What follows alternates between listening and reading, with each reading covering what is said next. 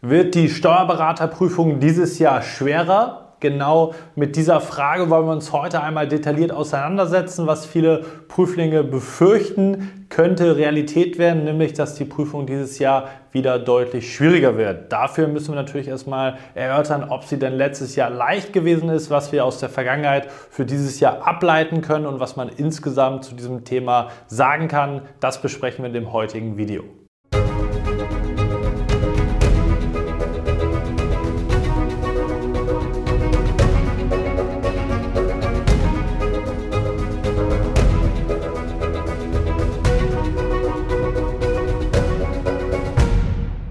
Und damit hallo und herzlich willkommen zum heutigen YouTube-Video. Wird die Steuerberaterprüfung dieses Jahr etwa wieder schwerer? Mit genau dieser Frage wollen wir uns heute mal detailliert auseinandersetzen und dafür müssen wir natürlich erstmal in die Vergangenheit schauen. Letztes Jahr also die Prüfung 2021-22 ist mit 58,4 Prozent offizieller Bestehensquote natürlich ein sehr, sehr gutes Ergebnis gewesen. Das heißt, die Klausuren sind sehr gut ausgefallen.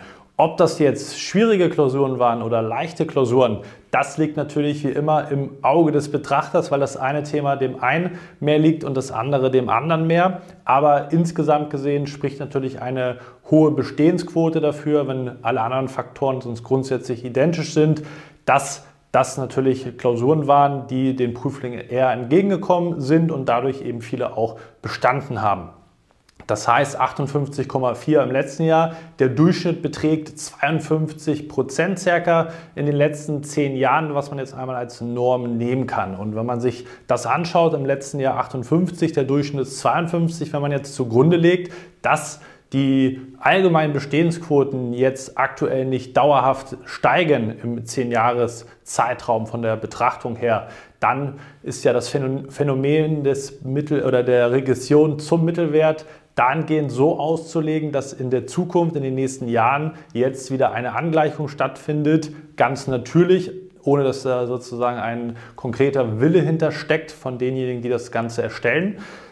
Und dadurch natürlich dann der Durchschnitt insgesamt identisch bleiben würde. Dafür müssten jetzt die Jahre wieder schlechter ausfallen wenn man das einmal sozusagen überlegt. Wenn man sich jetzt die einzelnen Jahre der letzten zehn Jahre vom Betrachtungszeitraum her anschaut, dann wird man aber feststellen, dass auch mal, zumindest in 19 und ähm, in 18, die beiden Jahre zweimal hintereinander mit, ich glaube, ca. 57 Prozent gerundet, zwei Jahre hintereinander besonders gut performt haben. Das heißt, man kann nicht eins zu eins sagen, dass diese Regression zum Mittelwert genau im nächsten folgenden Jahr wieder auftritt. Das heißt, es ist zwar eine, ich sag mal, höhere statistische Wahrscheinlichkeit, aber gar nicht so richtig der ähm, Punkt, wo man das mit zunehmender Sicherheit sagen kann, wenn wir jetzt rein die statistischen Fakten uns anschauen wollen. Für den Punkt der Statistik können wir also zusammenfassend festhalten, dass sich für die einzelne Periode, also das einzelne Jahr der Betrachtung,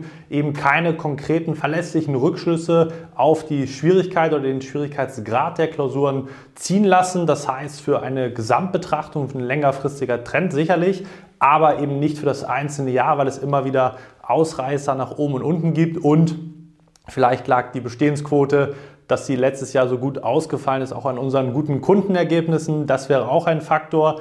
Aber losgelöst davon kann man eben auch festhalten, dass es alles Theorie ist, wie schwierig die Prüfung für das kommende oder dieses Jahr sein wird. Natürlich gibt es gewisse langfristige Trends, aber, und das ist für dich jetzt die richtig gute Neuigkeit und Nachricht, du selber hast es in der Hand. Wenn du dich gut vorbereitest auf die Steuerberaterprüfung, dann kann es dir letztendlich egal sein, was objektiv als leicht oder schwer angesehen wird. Das heißt, egal wie gut oder schlecht die Bestehensquoten in der Vergangenheit waren, du siehst, es hat immer ein großer Prozentteil der Teilnehmer bestanden. Und wenn du dich entsprechend vorbereitest, dann wirst du auch immer zu den entsprechenden Prozenten gehören, die die Prüfung erfolgreich absolviert haben.